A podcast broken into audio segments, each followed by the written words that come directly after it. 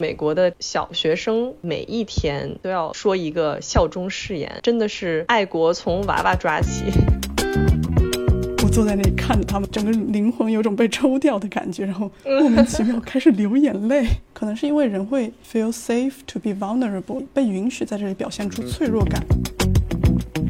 在你打喷嚏的时候，你的灵魂会被驱离身体；在我打喷嚏的时候，bless 我的人就会少很多。还有人请钢管舞女郎来跳舞的，呃，什么？棺材板要掀起来了？真正的坟头蹦迪。在宾客等待的时候，他们其中就放了一首游戏里面的战斗歌曲。这个新郎选的是 You are the Alpha and Omega，就是你是初始，你是终结。如果说错了的话，请指正。就在评论里面骂我吧。大家好，欢迎来到我们的频道 YY 见闻，我是来自北京，住在纽约，在美国九年的林颖。我是来自云南哈尼族，住在东京，在日本七年的姚酱。经常有朋友会来找我们问一些对于热点话题的看法，想知道在日本或者美国的人是怎么想的，所以就有了这个频道来和大家唠一唠。如果大家喜欢听我们聊天，请大家多多点赞、转发、关注，感谢支持。上一期发了我们非常关键的第一期视频之后，我们各自发了朋友圈。由于我这个爱人发朋友圈就是悄悄咪咪的，甚至人家都看不出来发的那个是我做的，回应数量甚少。而林颖佳那边呢，他作为一个艺人，就非常盛大的通知了朋友圈的各个朋友，盛大，得到了超级多的反馈，他的朋友们都。特别正能量，连我这个人都遥远的得到了巨大的鼓励。非常感谢我朋友们的彩虹屁，甚至还有一些不说中文的外国朋友还假模假式的是给我个英文版可以吗？假模假式。对你是不是心里想，反正我给你放你也不会听。他们是有想听，他真的就是因为听不懂没法听。但彩虹屁说的还都挺好的，有很多听完了给我们很多反馈说。呃，我们俩的声音还挺合适的，性格还挺互补的。我需要一个比较热情开朗的搭档，而我需要林颖这样压制一下我的这个过度兴奋的反应。接着说一下彩虹屁，呃，有一段很搞笑，是我跟朋友说我们做了这个播客，因为他自己也有听播客的习惯。他说，哦，你们这个播客让我想起了某个某个播客，也是讲一些有意思的事情，还挺搞笑的。然后就说哇，你的播客涉猎还挺广泛，我真的没有什么其他的意思。他就突然燃起了他的求生欲，说啊不，以后我专注于你们的播客，我是你们的头号粉丝。我说好，我们以后努力产出，你中间可以红杏出墙。他说我我只是空窗期出去逛一逛，因为我们上期录的是有关于嫁人改姓在中美日这三个国家的情况。录完之后，我跟我的一些朋友也聊了这些事，因为我像姚酱说的，盛大的大肆的宣传，所以大家都知道我在做这个，然后也收集到了一些。白人男性他们的想法，因为我们之前主要是从女性的角度来讲这件事啊，没想到这个节目还有售后服务，在第二期的时候讲一下第一期的反馈。从白人男性这个朋友的观点呢，他是觉得当时在他的那些朋友圈里面，如果嫁人感性像我们说的百分之七八十这么高的一个概率的话。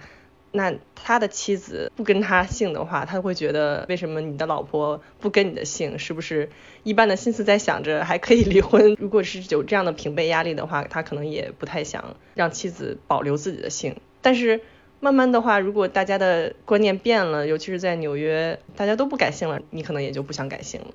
都说日本人什么很奇怪，菊与刀啊。又有菊的哀愁，又有刀的凶狠，就是美国人这个方面也很跟我想象中的很不一样，两极端。明明是突出个性的一个国家，在这个方面会突然突然担心自己跟别人不一样，担心别人怎么想自己，怎么突然觉得很日本？你是日本人吗？我 怎么觉得？想为什么我觉得好像我可以理解他？如果我想成我是一个男性，周边的所有人的老婆都跟自己的姓改姓。只有我的老婆不改，会不会稍微是有一点心理落差？就是出于一种男的，就是失去了自己的尊严，然后在别的男狮子里觉得颜面扫尽、抬不起头的那种心理吗？有点。所以看来姚酱对于这种心理还是觉得不持支持的态度。一个是我刚刚说的那个怕别人怎么看自己，如果这个完全是出于怕自己跟别人不一样，选择的路不一样的话，我觉得他们人生中肯定有别的跟别人完全不一样的做过的选择。那些时候他们怎么就不觉得自己跟别人不一样了？说到底就还是那种男性尊严受损的那种吧。这件事情是很彰显雄性雄风的一个，他们比起看女的怎么看自己，其实更在乎自己在自己的那个兄弟会里的那个地位。兄弟会。好吧，我我当时还是觉得有一种对方挺可怜兮兮的感觉，就是啊呜呜哭唧唧，老婆不想跟我姓。但是其实他有这种想法，也是他可能自己不觉得怎么样，但是出于环境或者氛围，就觉得有这种压力。他也算是某一种受害者的那种角色，可能他自己其实并没有这个想法，但是迫于这个氛围压力而不得不这样。好的，林颖江从日本回美国已经过了一个月了。你从日本回美国之前，你还在国内待了几个星期，然后又在日本待了一个星期，又回了美国。也就是说，你离开美国差不多整整一一个月左右。然后回去美国之后，你有什么反向的 culture shock 吗？也不知道是正向还是反向。这回倒是没有吧，就没有觉得对美国有什么 culture shock，可能是对回国这件事多了一些些反思。就是我回过好几次，但是有一次是我。一下子到了中国，觉得哇，这个世界不一样的感觉。唯一的那一次是当时手机支付突然就普及了，因为美国是用信用卡或者用现金，尤其是纽约这种地方用现金用的还是很多的。很多地方他为了逃税避税，你用现金他少收点钱啊，什么就不收税的那个部分，或者是像 Chinatown 这种地方，工资房租什么都比较低，东西也很便宜，但是大家都大量的用现金。在这样的环境下，我突然到了中国，发现。随便的街边卖煎饼的大妈，不管是卖什么，卖冰棍儿，卖什么，小小的一个摊位，全部变成手机支付的时候，我当时的确是有一种好不一样的世界的这种感觉。在那个之后，我再回过几次的时候，就没有觉得有那么大的差别了，就没有一个事件让我觉得这个世界怎么跟我的世界不一样的那种巨大的 shock。你这个跟日本也有点像啊，日本也是，我觉得比 cashless 就那个无现金支付比美国走的还要慢很多。日本也是用信用卡的一个社会，可能像日本、美国这种早期信用卡普及了之后，换代它会要有成本的嘛，它要把旧的东西都抚平，再把上面建新的新的东西，就比国内那种在什么都没有的平地上直接就建那个 QR 支付的话，成本是要呃高很多的，所以就很难一下子更新换代。日本也是跟你说的一样，成本比较便宜的那种小店啊，还有我不知道是有没有逃税的目的，反正一般是成本低成本、性价比特别高的那种小店，小店它都不用信用卡，或者是有些地方信用卡会让你多付百分之几的手续费。有时候看那种经营很困难又很便宜、性价比又很高的那种很良心的那种小店，它可以现金也可以信用卡的时候，我就觉得要支持它一下，我就刻意用现金，不用信用卡那些。因为我知道他用信用卡，他就要给那个信用卡公司手续费。从中国的角度讲，其实因为美国用信用卡已经很久了，信用卡是非常发达的一个产业，各种积分换购，积分又可以干呃各种优惠。但是中国基本上是跳过了信用卡这一部分，直接从现金支付变成了手机支付。嗯我我觉得类似的是在 COVID 期间。美国大家都开始在家工作，或者是现在慢慢的变成周去公司一到三天，但是中国就跳过了这个部分，基本上就是全部在公司工作，或者是全部不工作。因为中国管控的比较早，所以就没有产生那么大的影响，就不需要大家长期的在家工作。所以中国跳过了这一段之后，可能这个在长远也会有一些影响。可能以后就很多国家还是在一周工作几天的这种制度，或者是慢慢的有一些转变。但是中国因为把这段跳过去了，它就还是每周五天在办公室工作这样的文化氛围。不知道以后会不会显现出来有什么大的差别？我之前是不是看到一个新闻说，耶隆马斯克？伊隆伊隆马斯克，伊伊隆马斯克，伊隆马斯克，又不是日本的伊隆马斯克。这个这个有一个特别搞笑的地方，是我之前看我朋友，不知道他是从哪看的还是自己翻译的，但他把自这个伊隆马斯克名字翻译成了马一龙，我就觉得哇，厉害，信达雅，简直了。哎，马一龙不是治痔疮的那个膏药吗？是吗？马应龙有这种东西吗？马应龙。哦，我不知道你为什么会有这种奇怪的知识。国货品牌，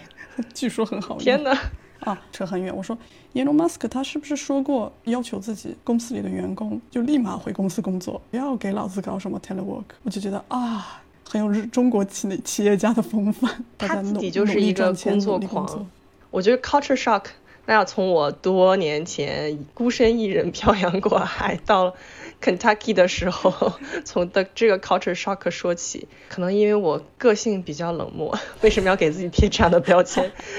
我没有像别人一样有那种很明显的 culture shock，然后 honeymoon 又这那的那么多波动的变化。因为可能来之前对美国已经有一些了解了，所以如果见到什么奇怪的事情，我也会觉得。也许这个地方是 normal 的，我只是观察学习一下，不会觉得 shock。我觉得由奢入俭易，由俭易入奢难。所以如果你在一个非常发达、非常舒适的环境，跑到一个非常不发达、非常不舒适的环境，可能比较容易 shock。比如你一直在美国用马桶，你突然到了中国，发现要用蹲坑的时候，你可能超级的 shock。尤其是美国这种很胖的人，到了中国一蹲，可能就要站不起来了。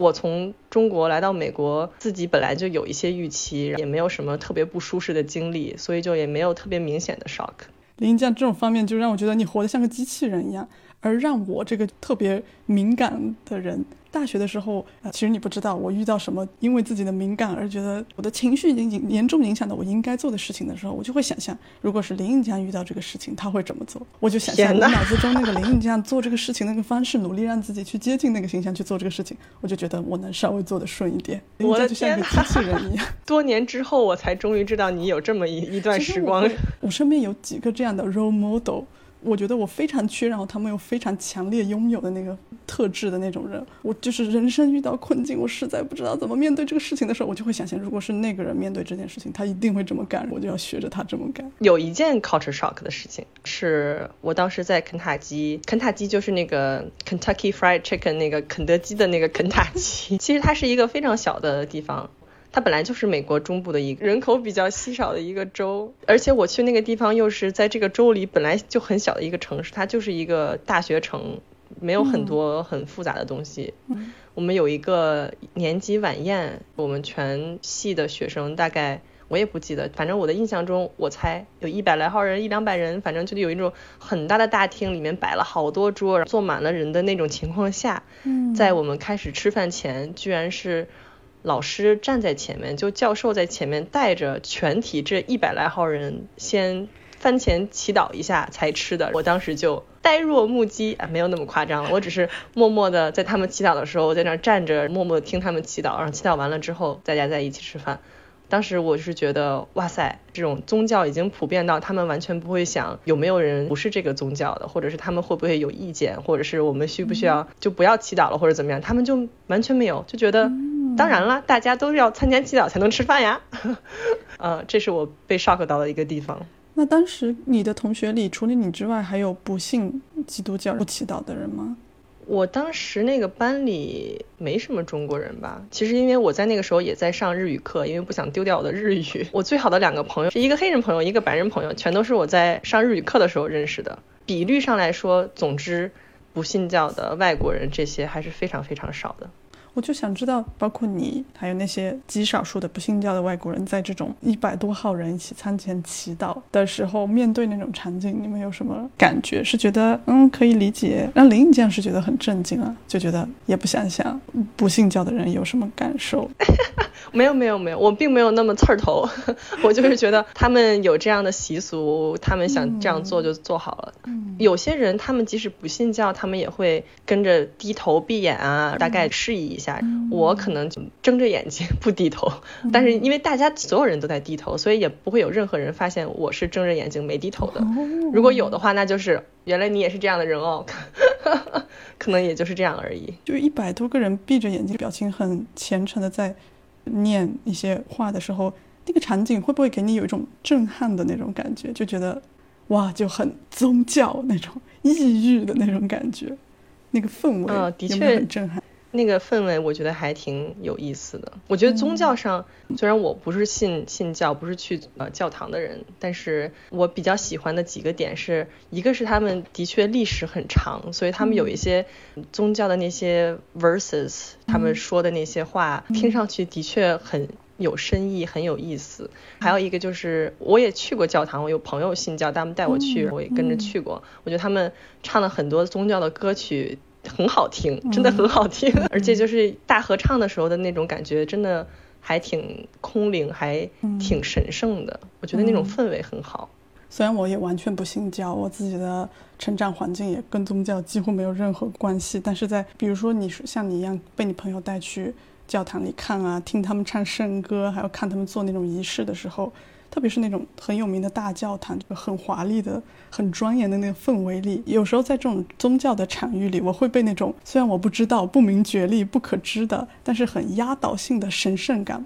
整个人被 move 到流出眼泪来。五月的时候，我去澳大利亚玩嘛，我在的那个悉尼城中心最大的那个圣玛丽大教堂那里去看过他们做弥撒，他们几乎每天都做弥撒吧。正好那个时间里就进去里面坐着看了一会儿，它是一个天主教的教堂。建筑是哥特式的那种尖顶的，中间那个大殿就天顶特别高，很长的一个空间长廊，气势很恢宏，是那种教堂常有的那种阳光透过那个彩色玻璃透进来，就整个很庄严的那种氛围。有点黄昏，它又点着点小蜡烛，那个气氛已经烘托的我整个人心就沉下来了。已经有一些人坐在那里等着弥撒开始，就找个位置坐下来。弥撒开始的时候，从正前方有一个舞台一样的地方，从那个舞台的背后就三个穿着长袍的人。应该是祭司吧，边唱着圣歌边走出来，那个歌声就是像你说一样，他们歌都很好听，有的是很欢快的，有的会是很感动的那种悠扬的音乐，歌声回荡整个教堂，就特别优美，那个场景很神圣的样子，闪着金光的样子，我坐在那里看着他们。整个灵魂有种被抽掉的感觉，莫名其妙开始流眼泪。不是我当时我感觉我一边有流眼泪，我就觉得我为什么要哭？好奇怪，好尴尬。所以我觉得那个眼泪有点更像是生理上的，而不是那种心理上的，很奇怪。宗教这个东西千百年来。人们就演化又设计的，包括把整个人类，不管什么种族、什么肤色、什么性别、什么年、什么年代的人，脑子里的那个共同的情绪的开关，都被宗教拿捏住了那种感觉。我觉得这个可能很多人是有同感的，就去看那种恢宏的教堂，看大家一起祈祷、唱歌，还是很容易感染的。就像你去参加别人婚礼，在那种盛大的环境下。就哭得稀里哗啦啊？是吗？林江冷漠的林江哭了吗？我去婚礼倒是没有怎么哭，但是我去过葬礼，是哭得很惨。谁的葬礼？不是我的亲人的葬礼，是别人的葬礼，我也哭得很惨。有的时候他们会别人，但是是你认识的，比如他的对，是我认识的人，很亲的人，他的爷爷过世，嗯，他们会有这个爷爷的，比如他的。儿子、孙子或者其他的人也会上去讲他们生前的一些经历、一些有意思的故事。嗯，你听的时候就能想到他们两个之间这些连结，就大受触动，哭得稀里哗啦。Psychopath 连家也有哭的一天。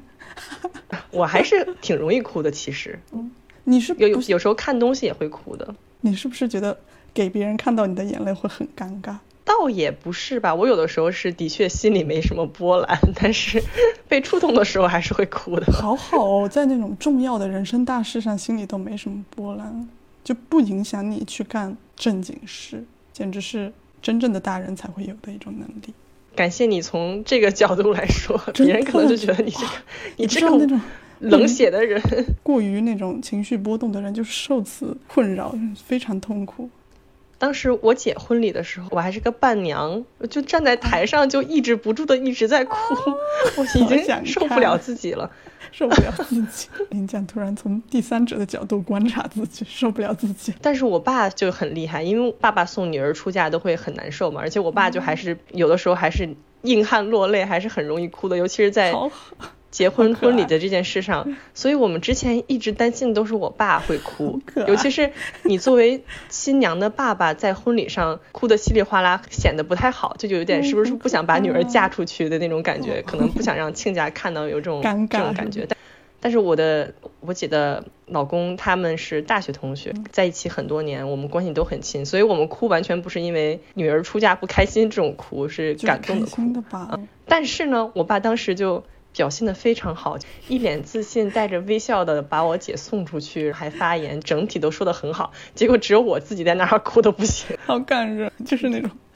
白人白人女性会发出的感动的声音哦，这种神圣感给人带来的非常情绪化的感受，我就一下子想起前段时间我们两个都看了 A 二十四出的那个美剧 Beef，是不是就是那个脱口秀女演员黄阿玲主演的那个？里面有一个有一个场景，就也被观众粉丝们大为称赞的，就是男主 Daniel 他中途因为一时愤怒。想去烧那个 Amy 的车，他往车上一浇啊酒精，突然发现车里面坐着 Amy 的女儿，他发现自己差点把 Amy 的女儿给杀了，整个人就非常后怕又非常懊恼。他事后去美国当地的韩国人聚集的教堂的时候，大家正好都在唱圣歌啊。有一点他说：“Are you hurting and broken within？你是否感觉内心受伤且破碎？Overwhelmed by the weight of your sin，被罪恶感所压倒？Jesus calling forgiveness is brought with。” The precious blood of Jesus Christ，就是类似基督呃耶稣在召唤，用他珍贵的鲜血给你换来原谅，这样。哦，他就边听，一开始他就是很那种焦躁的那种心情，越听边听边表情越来越就是变得难，然后最后大哭，就是那场戏被。粉丝们所称道。画面最后有一个神，那个神父过来替他祈祷，说：“Please be with our brother，请与我们我的我们的兄弟同在。We ask you to shower him with your unconditional love，请用你无条件的爱去祝福他。”我觉得，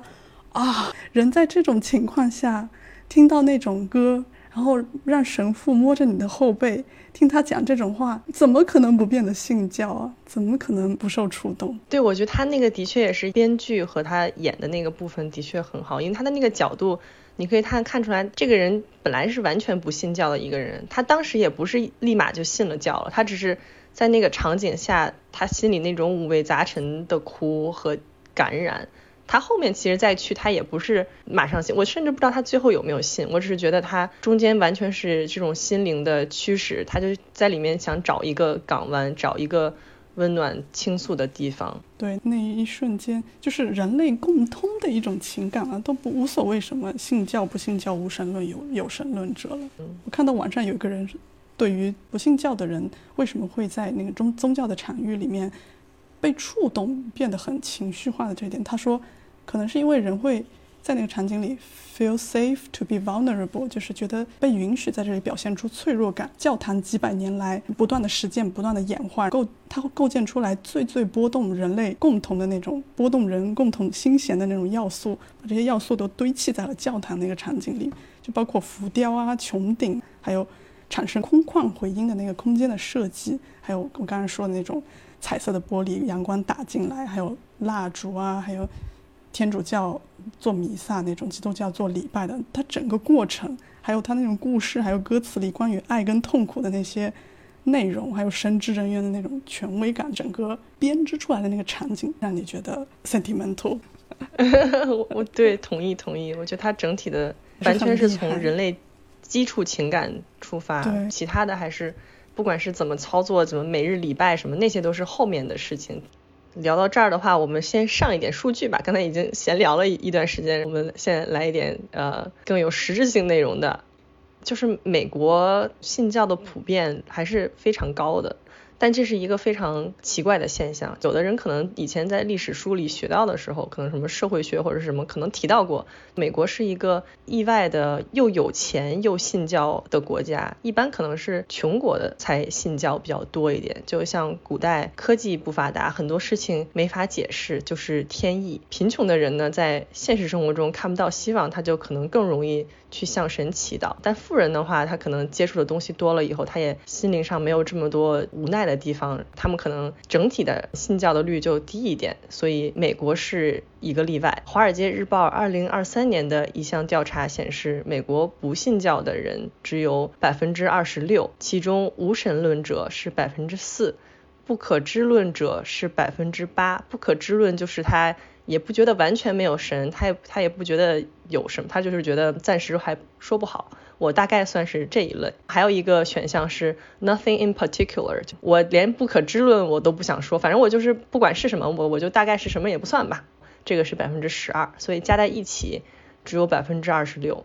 所以他的信教的比率还是非常高的，这个也在他生活的各方各面体现了出来。就比如美钞纸币上居然写的是 In God We Trust，他的 God 就是印在了各个地方，他也就像是我那个年级一起吃饭。不会考虑有没有人不需要做餐前祈祷这种事情，他就直接印在他的钱上，就是你花钱你就会看到这句话。当然有些人也会想，这个 God 不管是什么 God 吧，反正就只是一个 God 而已，他又没有说是哪个神哪个教的 God。我就想到姚江的手机壳上写了一个 In waves we trust，因为姚江是冲浪的，所以他就。把这句话改成了冲浪者的一个话。除了这个美元，还有就是美国总统，不只是美国总统，其实其他什么众议院、参议院的那些很多议员啊，什么人就职的时候，他们也会要呃宣誓。但是我们就从美国总统来说，他们就职宣誓的时候是左手按着圣经。然后右手举到头，这样去宣誓的。你可以想象，这样大的非常重要的场合，他也是有神或者有教参与的，他是手按圣经来宣誓。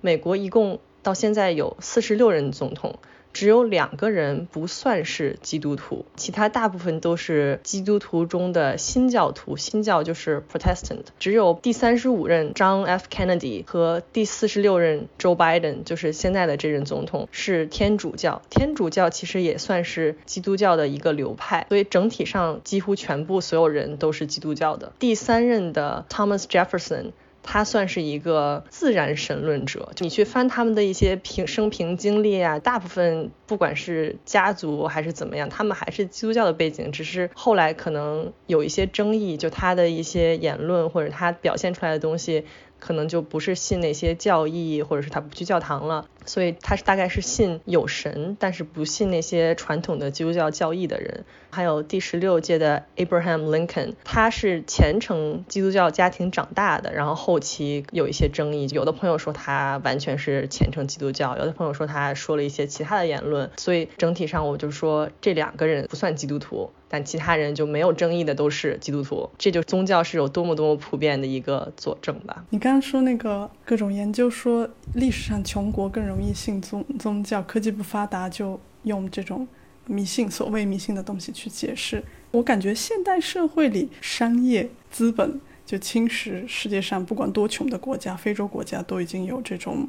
啊，什么建工厂啊，这些都进入了之后，这些穷国穷国比起宗教，可能会有新的那种信念或者意识形态，给他们所谓的这种力。就比如说，奋斗就会有成果，好好念书，长大就能出人头地，就能改变现状。可能他们有一部分人。以这种心理去找他们人生的那个心灵的支撑和人生的出路了。反过来，在这种发达国家或者说是高知识、高收入人群里，不是最近身心灵啊、meditation camp 这些变得很火吗？虽然这些也不是宗教了，但是是另一种就是精神上的支撑人们生活下去的一种东西。随着历史的推演，这种。宗教的，精神上的东西，在人群的活动范围就变得各种变化，变成各种流动。美国那边是不是也很流行身心灵这种东西？美国其实宗教也是与时俱进的。它最开始可能讲几天创造了世界，第一天创造了什么，第一天、第二天创造了什么，但是。慢慢的，他们在教育中，也就是说，这是一个可能是一个 metaphor，一个比喻类的一个故事，不是说我真的信这个东西就是这么被创造出来。他以前可能是真的信的，他现在慢慢的与时俱进之后，就变成这是一个故事来定量。我们还是相信有神，但是呢，不是说他真的就是这么被创造出来。他在教育下一代的时候。有一些故事它就会有松动，他不是说圣经里写的每一句话都是完全是真的，他会根据现在的情况来进行一些新的 interpretation，所以可能更接近于心灵的修行，他的教育上会稍微有一些变动。前段时间国内有一篇微信公众号的文文章被转得很火，它讲的是有一个网红专门推广这种身心灵，帮你从生活中的痛苦里解脱出来，打开你的人生，让你的生人生成为一个越来越往上的正向的力量。这么一个卖身心灵课程的一个导师，让他手下的学生花各种高价。啊，买他的课啊，约跟他的一对一对谈啊，然后还鼓励他手下的学生说：“你越觉得没钱，你越要花去花钱。你这种执念让你的。”财产无法流动起来，你是要花的越多，财富才往你身上流动的越多。就是这种，用一套他自己很神奇的自洽的理论，造成有一些很相信他的人，生活就各种借贷，陷入了很困苦的境地。而且这些人往往是企业的高管女性啊，或者是做生意做得很大的那种女性，他们却去信这么一个东西，我就觉得啊，虽然这个跟宗教有点扯远了，现代人在社会时大家都是效率。一定要走在正轨上，成功学这种这种叙事里面，心灵承受不了了，需要疏导的时候，就会有这种骗钱的人钻空子来挣他们的钱。对我之前去扬州玩的时候，去了一个什么寺，它就是商业化程度很高的一个寺，它会很明显的给你标出来。这是哪个神哪个佛？他是主管健康的，还是家庭的，还是生育的？他每一个地方都给你设计好，你可以点灯，把自己的名字或者家人的名字供奉上去。他甚至有一个巨大的 LED 的灯柱，是可以扫码点灯。我也是很佩服，好现代啊！电子沐浴，我想起 电子沐浴。Online 布施，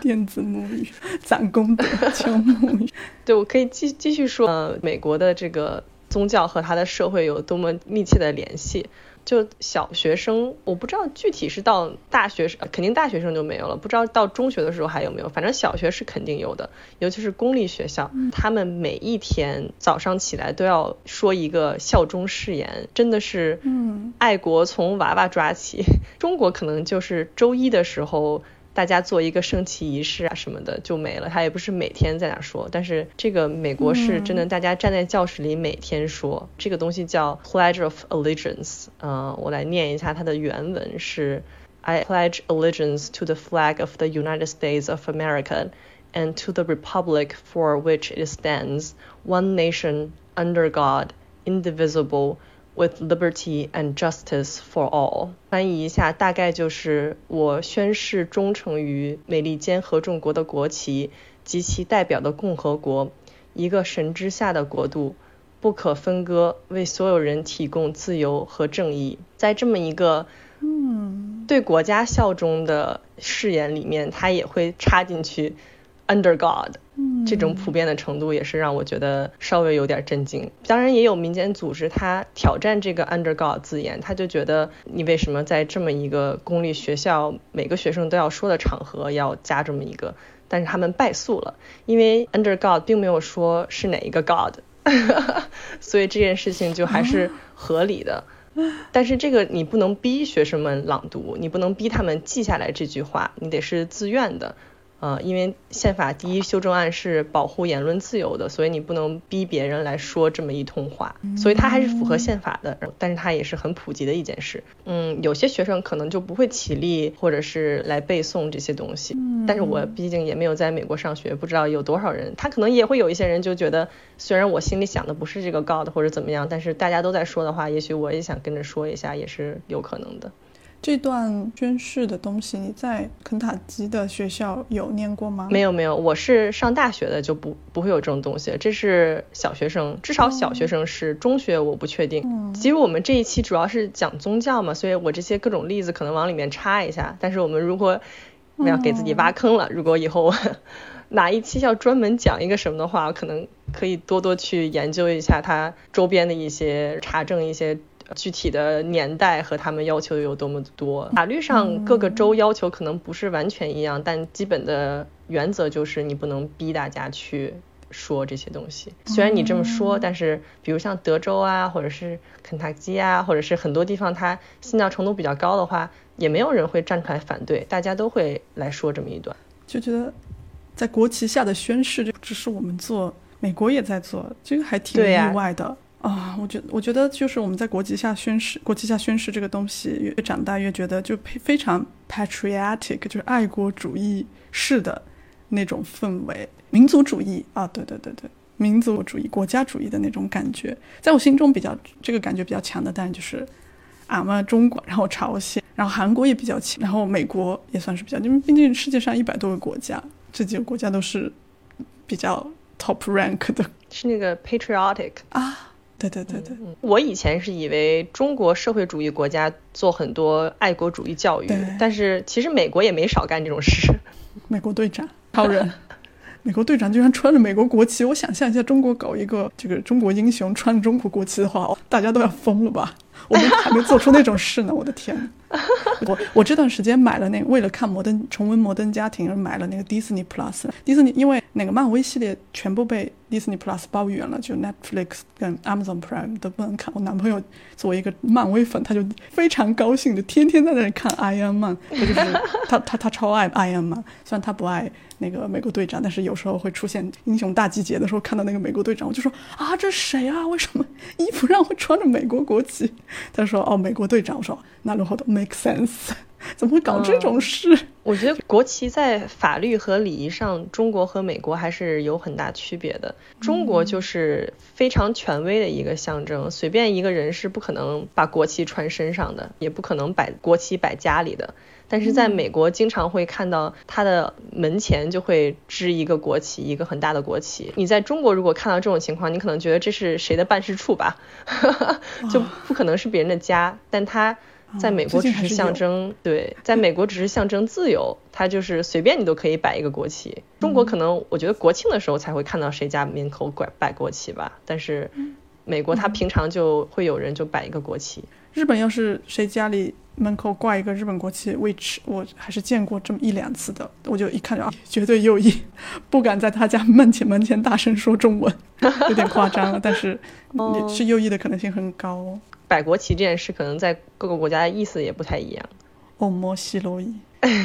面白衣就是有意思的意思。哦，我记得当时去日本的时候，姚酱还说了，因为大家都知道关西。大阪人大家都以搞笑著称，有一个节目组去了那边，就随便找当地的人对他比一个手枪的姿势，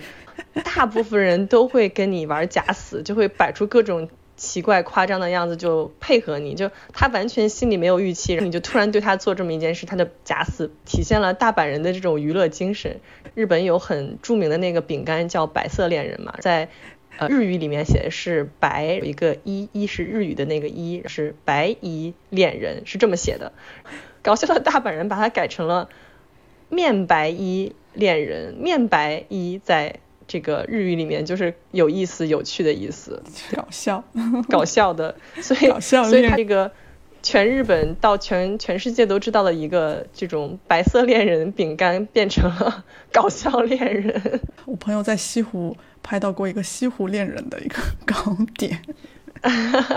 但是但是完全就是因为这个白色恋人火了，让他搞一个西湖恋人。但是非常有意思的大阪人就用谐音梗的方式搞了一个。对，搞笑恋人出来，我觉得真的非常的大阪。如果我去大阪看到这个东西，一定会把它买来送给朋友，我觉得超搞笑。继续说，在美国无孔不入的 God，还还要在什么地方非常普遍的一个存在，就是在你打喷嚏的时候。你周边的人就会说 bless you，但是这个 bless you 是从 God bless you 神保佑你传过来的，它的普遍程度就是只要有人打喷嚏，比如你在办公室里一个人打喷嚏，他周边三四个人就会同时说 bless you。这种程度，起源可能有几个猜测吧。一个比较常说的一个说法，就是在欧洲黑死病时期，打喷嚏是症状之一。教皇 George 一世就说：“那我们在别人打喷嚏的时候，就帮他们祈祷一下，祝愿他们健康。”所以就说 “God bless you”，这个可能是起源之一。然后另外一个就是有一个古老的迷信，就说在你打喷嚏的时候。你的灵魂会被驱离身体，所以你需要神来保佑一下，来避免这件事情发生。还有一个类似的说法呢，是在你打喷嚏的时候，邪灵会驱离身体，这样就会对你周边的人造成影响，他们可能会，嗯，邪灵会入入他们的身体，所以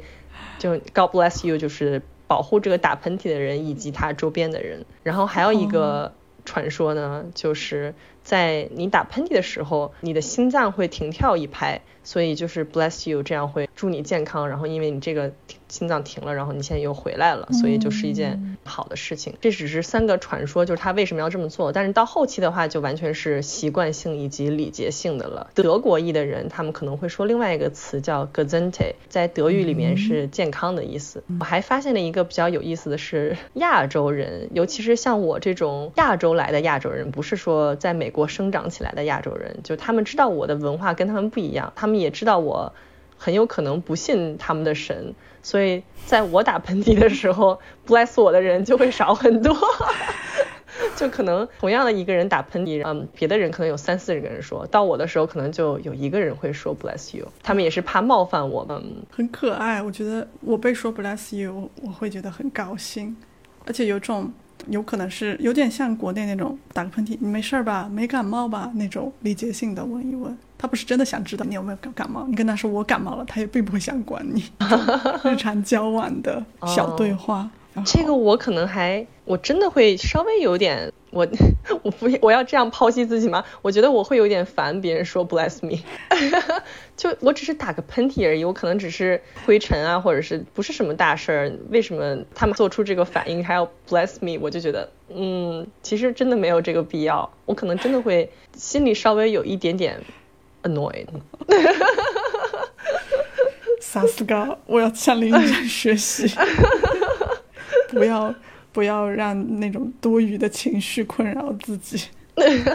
My way, this is my way，按照自己应该走的方向前进。啊，说起国内的宗教，我自己本身的人生体验里面几乎没有什么宗教的体验，但是有两个小点，我现在突然想到，有一个是。云南，特别是我们滇西、滇南这边，云南里面还蛮靠南边，少数民族特别特别多的那一块儿地方，那种小村镇会有以前清代、明清的时候，外国传教士来国内传教的时候，在当地留下的那种小教堂。云南就有二十多个少数民族嘛，这些教堂有一个很跟国内别处的教堂很不一样的一个特点，就是它有时候会直接在少数民族特色建筑上面建筑。里面直接做一个教堂，所以你会看到那种少数民族的那种瓦瓦房的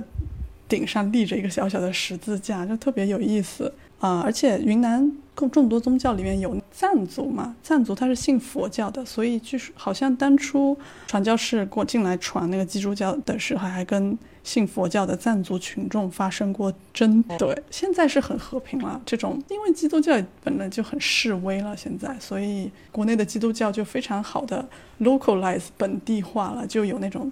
基督教爱国协会那种什么什么的，融入的特别好，跟大家其乐融融相处。形势所迫吧。中国的如果是政府机关相关的或者是一半相关的，他们会哎不止吧？应该是所有公司是不是都有一个什么？党政宣传处还是什么党员什么，我也不知道是什么，反正有一个跟党相关的机构。但是现在学校系统好像，我听说是往那个集团改了。就比如我之前高中是北京五中，他已经不叫什么校长了，他好像是叫什么集团董事长还是什么，他是搞那种教育集团的那种名称。回到那 云南的 宗教，云南西边香格里拉那里，庆州有一个叫慈中天主教堂。它就在云南那个澜沧澜沧江边上，它附近有个村叫慈中村，慈中村就会有傈僳族、藏族、汉族、纳西族的信徒聚集到那个教堂里诵经、做弥撒、做礼拜。然后晚上我看到那个新闻图片，他们就各个不同的民族还穿自己民族的服装，就跪在那里做弥大、做弥撒，我就觉得哇，就非常那种混合的感觉。还有另外一个教堂叫小维西天主教堂。它是在云南的纳西族聚集区，所以它是传统的纳西族那个民居风格建造的一个教堂，就整个是白墙、青色的砖、灰色的瓦，房顶上立着一个金色的十字架。传教士传教的时候，他同时还会建医院、建什么孤儿院、养老院啊、学校这些，帮助大家做慈善、做教育的同时，给大家宣传一下这个教义。第二个是我三十年里完全跟宗教人没有关系的人生经历里，跟宗教最紧密的关系是我高中的时候，因为毕竟是在云南，然后我们高中有我们班有六十个人，大概有五六个回族同学，所以他们都是伊斯兰教徒。他们当时所做的一些跟这个宗教相关的一些事情，还挺有特色的。比如说，一个是他们有斋月，林姐，你有没有听过斋月？伊斯兰教的斋月这个东西？对对，具体的我不是很清楚，所以可能会说错。如果说错了的话，请请指正。就在评论里面骂我吧。温柔，温柔黑红也是红，不行，我只是讲一下，但他们不会生气的，因为当时那些回族同学都跟我们相处的超级好，反而我觉得那些回族同学的性格就是比别的民族的，包括汉族的那些同学都性格更好，更好相处，所有人都是这样的一个印象，真的印象非常好。反而是我长大这两年之后，网上关于。什么回族什么什么的那种争议更多，我我听到的所有的回族人的坏话都是网友那里听到的，我现实中没有一个人不夸他们的。好的，回到我高中的时候所接触的那些回族同学，他们每年会有一个月是他们的斋月，在这一个月期间，我不是很确定啊，只要是太阳在天上的时候，他们就不能吃饭，不能喝水，不能喝液体。斋月整整一个月期间，他们是每天凌晨和晚上太阳落山之后各吃一顿，白天跟我们一起一起上课，甚至有那种男生照样跟别的同学一起踢球。我们周末有时候会去唱中午场的便宜的 KTV，他们也跟着我们去唱 K，唱 K 哦，不喝水哦，是不是很牛？你知道他们在把斋，但是就是很努力的跟我们一起进行继续进行这些活动，就觉得哇，好不容易，又觉得很感动。我们学校是。寄宿制的有宿舍，然后食堂有那么两三个吧，然后其中有一个食堂就是清真食堂，回族同学都是去那里吃的。清真食堂在大家眼里就是好吃又干净的地方，价格会稍微偏贵一点，因为他们没有猪肉，都是牛肉，牛肉这种会偏贵一点嘛。但是大家都很喜欢去那个食堂吃啊。他们斋月的时候，就每天凌晨跟晚上落山之后，本来是食堂不开饭的时间，食堂也会特别替他们开饭，给他们卖饭给他们。那些伊斯兰教的同学就跟大家一样的相处，完全没有任何不一样，性格特别好，就而且有一种你默默的觉得是不是宗教给他的引导跟那个指示，就觉得性格特别正直。大家都是学生嘛，有时候会吵。偶尔会发现同学之间吵架，吵得很难听啊，或者是发生什么大争执的，这种事件里面永远不会有他们。而且我们那里的学生是女孩子都没有包头巾的，但是他现在他们成年之后都包头巾，跟他们的那个妈妈辈是一样的。但是当时就跟我们穿的是一模一样，发型什么长相也没有什么特别的，可能跟年龄有关系，他们可能。小女孩可能就不要求包头巾。对，然后伊斯兰教还有一个有特色的仪式，就是会做礼拜嘛。我不知道频率跟那个时间这些具体的规定，他们会可能在特定的一个时间对着一个特定的然后去默念什么，然后这样子双手合十拜一拜的这样。这一点我在高中同学里没有见到过，不知道是他们是不做还是我们宿舍没有，所以我没有机会看到而已。我有印象的是大学的时候，北语我们一起的那个大学，在我们那宿舍的那层活动室，你记得吗？我们偶尔会去活动室那里看那个电视，对对对，看那个可以看世界各国频道的电视。偶尔会去那里排练舞蹈，有时候去上一下自习。就是在那里有一次，有段时间我热衷于减肥，每天去那里跳绳。有一次我跳绳，跳着绳的时候，一个包着头巾的回族同学进来，拿着一块布进来，就在我离远离我的一个小角落里铺那个布，开始做礼拜。我就觉得啊，他哦是回族同学在做礼拜，就。停下来，没有再跳绳，在那里默默的看电。分钟之后，他做完他那个礼拜之后，他出去的时候，他还跟我说了一句谢谢。我就觉得，嗯，alright，温暖的窑匠又被融化了。感谢姚酱分享他从云南少数民族的这个角度接触到的各种中国宗教的痕迹。以我的成长环境，大家都是汉族的，北京的成长环境的确没有接触这么多有意思的事情，挺好的。这就是为什么我们俩做播客很有意思。那我就是举了几个例子，说明在美国宗教有多么的普遍，在生活中无孔不入，各种的生活习惯都是跟这些 God 有关的。姚酱也说了一些他从这个云南少数民族的成长经历，在中国他看到一些宗教的这些 practice。终于我们要进入今天的正题了，可能大家都很想听这个婚礼方面的，听觉得比较有意思吧？讲一讲我在美国参加的四个宗教婚礼，一个是亚裔美国人基督徒的婚礼，一个是白人非基督徒万圣节的婚礼，还有一个是。天主教和基督徒新教新教徒，天主教和新教都是基督教的两个流派吧，两大分支。这两个分支，他们混合的婚礼，因为他们有一些教义和他们 practice 的一些细节都不一样，所以这个婚礼也很有趣。还有另外一个是在疫情期间，德州地主脱离基督教夫妻的婚礼，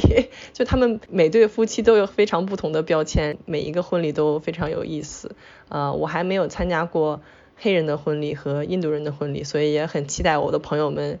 加油努力！可以先说一下婚礼传统上中国和美国的区别。在美国，它的流程是先要有一个 rehearsal dinner，就是排练的晚宴，这个是新郎家付钱。人数比较少啊，一般就是伴郎、伴娘、至亲这些人来练习走位，请客吃个饭，聊个天儿。伴郎会说一说和新郎是怎么认识的呀，对新娘是什么看法呀，有一些讲故事的这些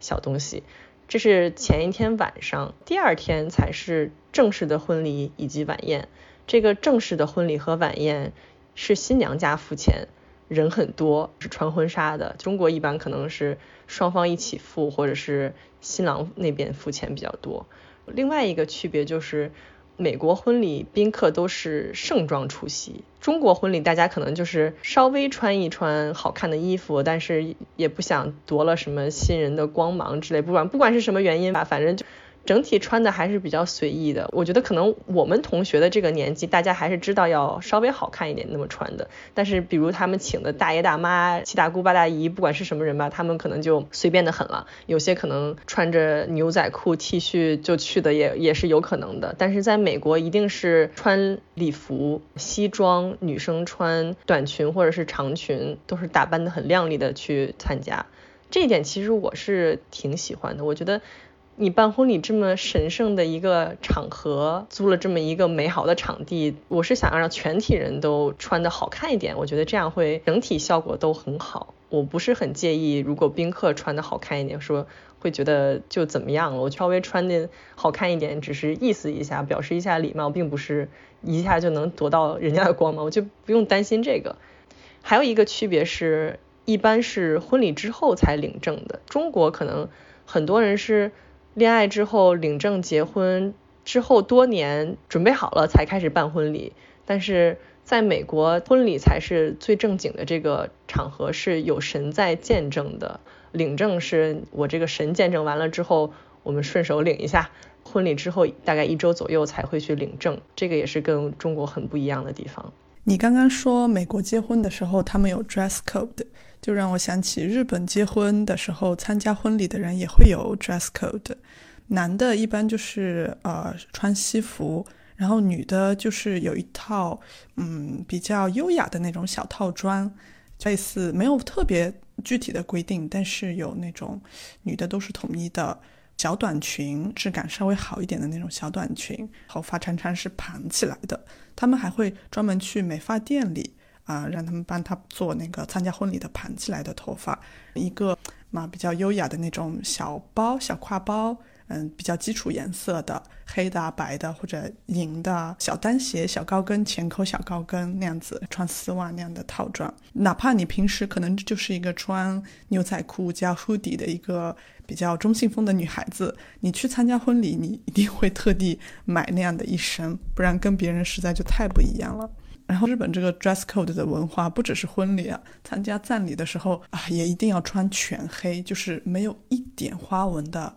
最漆黑的那个全黑的衣服啊！我突然想起，就在上周，我去东京一个叫惠比寿的一个区域逛街的时候，惠比寿那块儿嗯比较那种有名的、很贵的那种私立学校比较多嘛，我就看到一家店，很小的一个店，它居然是专门卖私立学校面试专用制服的一个服装，就只是面试的那一天穿哦，我就震惊，天哪，就。就那为了那一天专门定制一套，而且小学入学你穿了一次，你中学入学你体型不一样，根本不可能再穿了。我就觉得哇，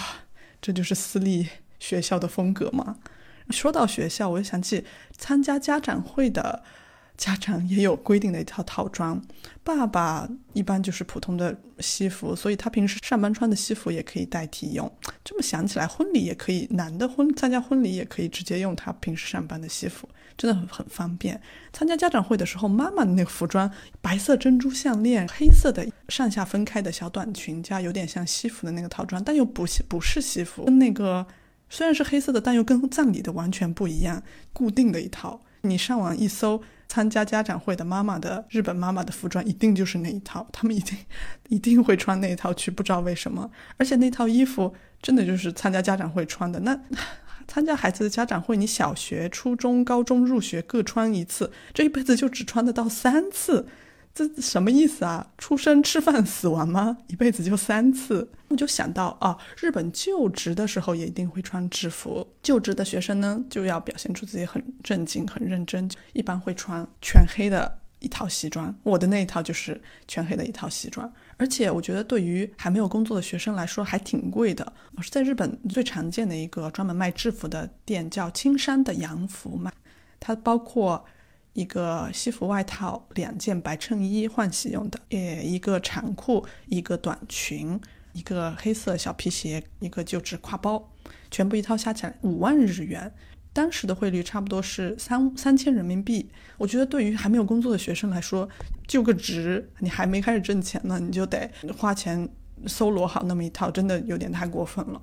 而且那套衣服，因为你。进入公司之后，你又会就会买一些比较日常的 casual 的那个衣服去穿，就不会再穿那种全黑的制服了。那个衣服就送干洗店拿回来之后，就一直放在我的柜子里，没有再碰过。我就想，嗯，下次还什么时候还可以再穿那套衣服？可能是等某个机会参加葬礼的时候，我可以再穿那套衣服，因为它是全黑的，符合葬礼的 dress code。我在美国参加葬礼的时候，因为我从来没有在中国参加过葬礼，所以也不确定中国是怎么样。我在美国参加的时候，呃，我以为大家都要穿全黑，但是其实他们有些至亲，即使不是至亲，反正去参加葬礼的都是比较亲的人嘛，他们就穿的还比较随意，有穿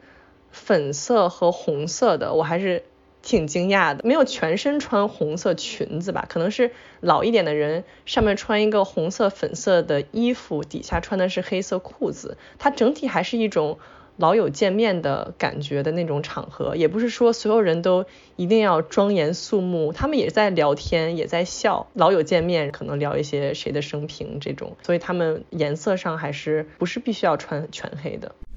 确实哈，你看我国参加葬礼，好像虽然也会穿黑吧，但是也没有那么严格的全身上下必须没有一点别的颜色，而且很多时候人们就头上戴一个白巾，或者是手臂上挽一个白白色的那个布就好了，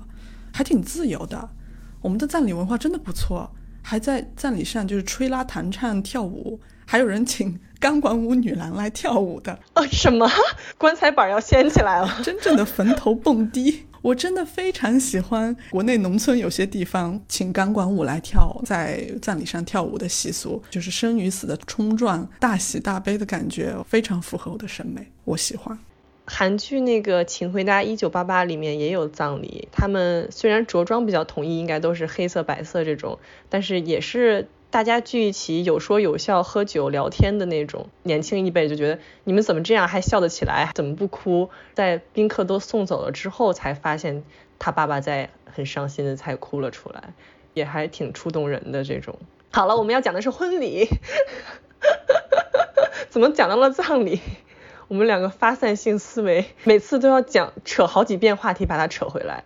刚才呢说的是中国和美国婚礼的一些区别，我们终于终于终于要开始讲我参加婚礼的这些细节了。按照时间顺序，第一个呢是这个亚裔美国基督徒的婚礼，这个是我在刚到奥斯汀的时候，教会的人安排接机的时候，我认识的他，后来也有接触，他们也请我去做一些别的事。这个可能也要先插一句，嗯，因为他们还是有传教的这个需求。在美国国内市场已经很多人都信教的情况下，他们就会盯准这些外国留学生，因为外国很多留学生基本是不信教的，所以他们就会主动的去接触外国留学生，想看看他们有没有进入这个基督教的这种想法，所以他们就会，比如你去机场刚到的时候，他会去安排接机，帮你安排一下刚到美国的一些事儿，还有一些比如 Bible study，就是一起学习圣经的这种活动，一般都是提供晚餐的，然后中间也会聊一些圣经里的内容，然后再牵扯到自己的生活，大家会互相交流一下，就是一种。学习交友的机会，你会慢慢的在跟他们接触中就会成为朋友啊，会更亲近，可能你慢慢的就会对基督教就会产生兴趣，你就会变成一个基督徒，是有这种可能的啊。反正我们是这种途径认识的。上期因为我们提到有时候去宗教也是找一种身份认同嘛，所以这个其实也是就是一个非常好的认识朋友的机会，你就。每周五都会去做这一件事，然后跟他们聊天，他们会知道你最近做了什么，心情有没有不好，然后自然而然的会就越来越亲近，这就成为了你你的一帮朋友。可能有的人他的所有的朋友的圈子全都是从教会来的。这个婚礼呢，就比较传统的。正常的一个基督教的婚礼，但是因为新郎新娘双方都是亚裔，所以他们很多宾客也都是亚裔。第二个婚礼呢，是一对白人夫妇，非基督徒在万圣节附近这个期间办的婚礼，所以他们的整体的装扮和就是他整体的那场地的装扮和食物都是完全是一个万圣节 party 的感觉，有好多南瓜呃小的鬼魂啊的那种卡通的装饰。他们是我当时在德州实习时候认识的同事，因为也没有办任何教堂啊这些东西，他就是在一个火车博物馆租的这个场地办的一个婚礼，所以我觉得还挺有意思的。明显是没想去做教堂的那一套，所以就在一个非常非传统的场地办了一个非传统的万圣节婚礼。第三个婚礼呢是天主教和基督教新教两边的婚礼，女方是信天主教的，男方是新教的 Protestant 的混合婚礼。这个很有意思，是因为天主教更传统一些，它的一些教义和要求都更多一些。天主教对新人结婚之前，他们会。要采访你，会问你很多细节的问题，就是为了确定你们俩一定不会离婚。比较有意思的一个部分是，上面的神父会说，我们大家一起来念一个祈祷文。这个是他们教堂平常也可能会说的一个东西，所以每一个人都会说，就像是我之前说的那个 Pledge of Allegiance 一样。如果你是在美国长大的小孩，你这一一段话你都能倒背如流，因为你天天都会说。所以这个主导文也是叫 The Lord's Prayer，也是每一个人都会说。当时我也挺震惊的，当时我是默默的站在宾客里震惊，因为大家都起立，全场在念这么一套很长的祷文，我还是觉得挺有意思的。天主教的人他们的祷文会稍微短一截，因为。男方全都是新教徒，女方基本上是天主教比较多。他们做的时候一般也是男方做一半，女方做一半嘛。他们在集体说这句话的时候，说着说着，天主教那帮人闭嘴不说了，新教的这帮人还在继续说。还有一个区别是，天主教不说 Amen，新教在这里面他是说 Amen 的，所以说着说着。一半人停了，另外一半人还在继续说，最后还说了一个 Amen。我当时还听到旁边的人在说这一段之前，他们就哎呀，所以我们到底说不说 Amen 啊？因为他们知道对方不说，他就觉得那我们要不要照顾对方？我们也不说了，所以也很奇怪。这里也想来给大家念一段，看他们说的是什么。这一段话呢，就是 Our Father which art in heaven, hallowed be thy name. Thy kingdom come, thy will be done in earth as it is in heaven. Give us this day our daily bread, and forgive us our debts as we forgive our debtors. And lead us not into temptation, but deliver us from evil. For thine is the kingdom, and the power, and the glory forever. Amen. 我每次念这些东西的时候，我刚才念那个 Pledge of Allegiance 的时候，也会有起鸡皮疙瘩。我觉得这种庄严的东西还是会让我觉得有点触动。这段我看过哎，那应该是很有名的。吃饭之前对对对，吃饭之前不祷，但是在这种大场合或者是在教堂的时候，会集体做一些祷告，会念这一段。我记得它的中文版是我们在天上的父，愿尊称你的名为圣，愿你的国降临。我记得类似这样的，就是对对对对。这个因为我也没有仔细研究过它怎么翻，我只能是翻一下字面意思，或者是大家按照自己的英语水平稍微理解一下，说错了不要怪我。他那个 Hello by the name 就是大概是你的名字是神圣的，你的国度会降临，你的意愿会被达成，大概是这样。你最后那个阿门让我也突然想起来，我男我男朋友他是日本人，他幼儿园念的是一个 Christokyo 幼园，就是。基督教幼稚园很震惊啊！为什么？那是什么样的地方？他说就是普通的幼稚园，但是他的教学理念是比较那个让学生使劲儿玩。就是别的幼稚园可能会教学生读那个日本的假名啊，教他们算术，他们幼稚园基本不教这个，就是让学生在泥地里打滚，带学生去养小兔子。能感受到他是记得一点，就是吃饭之前全体幼儿园小朋友要祷告。那个很长的祷告词，他们说不了，所以是老师在那里念那个祷告词，小朋友就要求他们双手合十，闭着眼睛在那里。他说：“他说没有一个人是信基督的，包括那些老师都不信基督教，就是小朋友就没有耐心，就在那里等着，闭着眼睛祷告，就在那里悄悄声说，还有个夸塞了。”还要夸塞了，就快让我吃，快吃！会故意在底下说话。美国吃饭之前祷告，一般只是一个人领导这个祷告，他说一些感谢神给我们今天的饭，让我们今天齐聚一堂，谁谁谁又来了或者怎么样，就会讲一些事情，就感谢一下。说完了以后，Amen 就吃饭，其不会一起一起念一个什么。哦，就是吃饭前祷告这一点也是，可能是。小时候第一次对基督教有印象的一件事吧，看那种美剧啊、电影会看到的场景。最后一个婚礼呢，是我印象非常深刻也非常喜欢的一个婚礼。它是非常严重的疫情期间，德州很多人都陆续得了新冠，并且已经好了的情况下，在别的地方还。战战兢兢，严阵以待。我整个婚礼是一直戴着口罩的，但是很多德国的不是德国，德州的人，因为他们已经得过了，或者是他已经好了，或者怎么样了。不是很在意，那个时候还没有疫苗这种东西。我是在戴口罩，很很害怕的。其他的人是无所谓的，很多人都没有戴口罩。因为我是从纽约过去的，跟他们的文化就有点不一样了。他们就很随意的就办了一个，还是有缩小他们的型号，但是还是一个比较大的婚礼。不然的话，他可能请的人要多。他也是一个德州的地主，德州有那种很大的 ranch，是那种农庄。有一个很有名的电影叫《No Country for Old Men》，老无所依，是在 Marfa Texas 拍的。这个就是在他们的那个 ranch 上面。这新娘和新郎两家人其实，在当地还都是挺有钱的家族，他们的生长环境全都是基督教教育出来的，但是他。越来越长大之后，接触了可能其他的文化和理念，他们就基本上脱离基督教了，也也不会去教堂了。但是还是想尊重自己家族的这些传统，也不想让父母太难堪吧。可能综合一下他们自己的非基督徒和基督徒的这些观念和传统，稍微综合出来了这么一个婚礼，就搞了。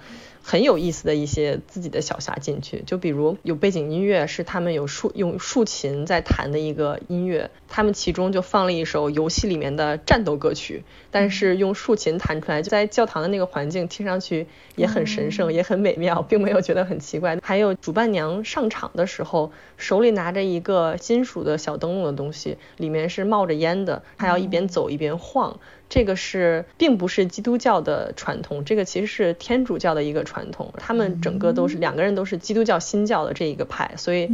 理论上他们是不应该用这个东西的。但是新娘完全就是觉得这个好酷啊，这个有意思，这个好看，我要用，就拿来用了。还有他在花童上场时候放的音乐是那个游戏《塞尔达》里面仙子泉，也是用竖琴弹出来，还是挺美妙的。我觉得还是挺搭的，因为花童就像小仙女一样，配着这个仙子泉的音乐就上场了。当时也很有意思，是一个花童很快的撒一些花瓣就过去了，另一个花童非常认真的，一定要每一行座椅前面摆一个花，要摆在那个正中的位置，就一个一个的摆完了，慢慢的才走过去，大家就慢慢的微笑的等着他。我觉得这个搞不好是个处女座。然后，因为他还是采用的一个基督教婚礼的形式，所以他也是有神父的这些东西，有从。圣经里面选片段来读，一般就是夫妻两个人可能会选一些圣经里关于家庭啊、关于爱的一些片段。他们两个呢就完全不走寻常路，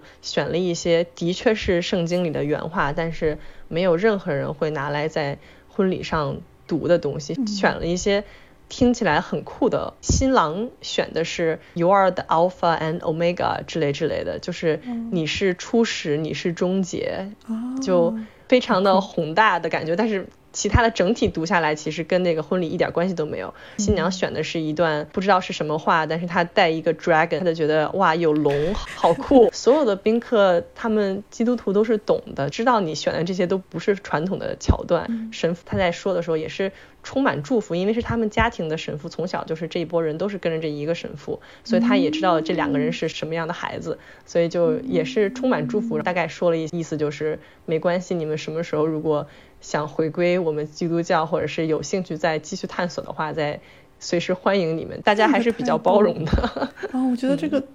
居然是这样一个态度，那真的好包容，好好，就不会说啊，你跟我们已经是不一不一样信仰的人了，就不不太理你了那种。关于这个婚礼，我想起日本人结婚一般是两种 style 的婚礼，一个是传统日式的，会去神社里接女的新娘，你一定见过，会穿那种日本叫白无垢这三个汉字，白无垢就是白色的很大的那个头上一个头饰，全身是纯白的，然后男的就有点穿像穿着那个歌舞伎演员的那种服装，就日式传统男的那种服装。就有点像你前段时间从东京买回去的那个服装那种那种袜子的那种感觉，大长袍。对，还有就是模仿西方的教堂的婚礼，他们一般会在那种专门搞婚礼用的结婚礼堂办这个婚礼。结婚礼堂呢，基本就分为两个部分，一个就是会有一个堂，真的跟你们那个美国基督教的人是一样的，就那个场景也是教堂教会的感觉。有两排木椅子，中间一个过道，新郎新娘从过道那里走上前去，在神父面前，神父就说：“你愿意娶她吗？你愿意嫁她吗？”什么？两个人都说。结束之后，立马全体跟全体宾客一起移动到隔壁那吃饭的那个饭堂那里，大家就一边交谈一边吃饭。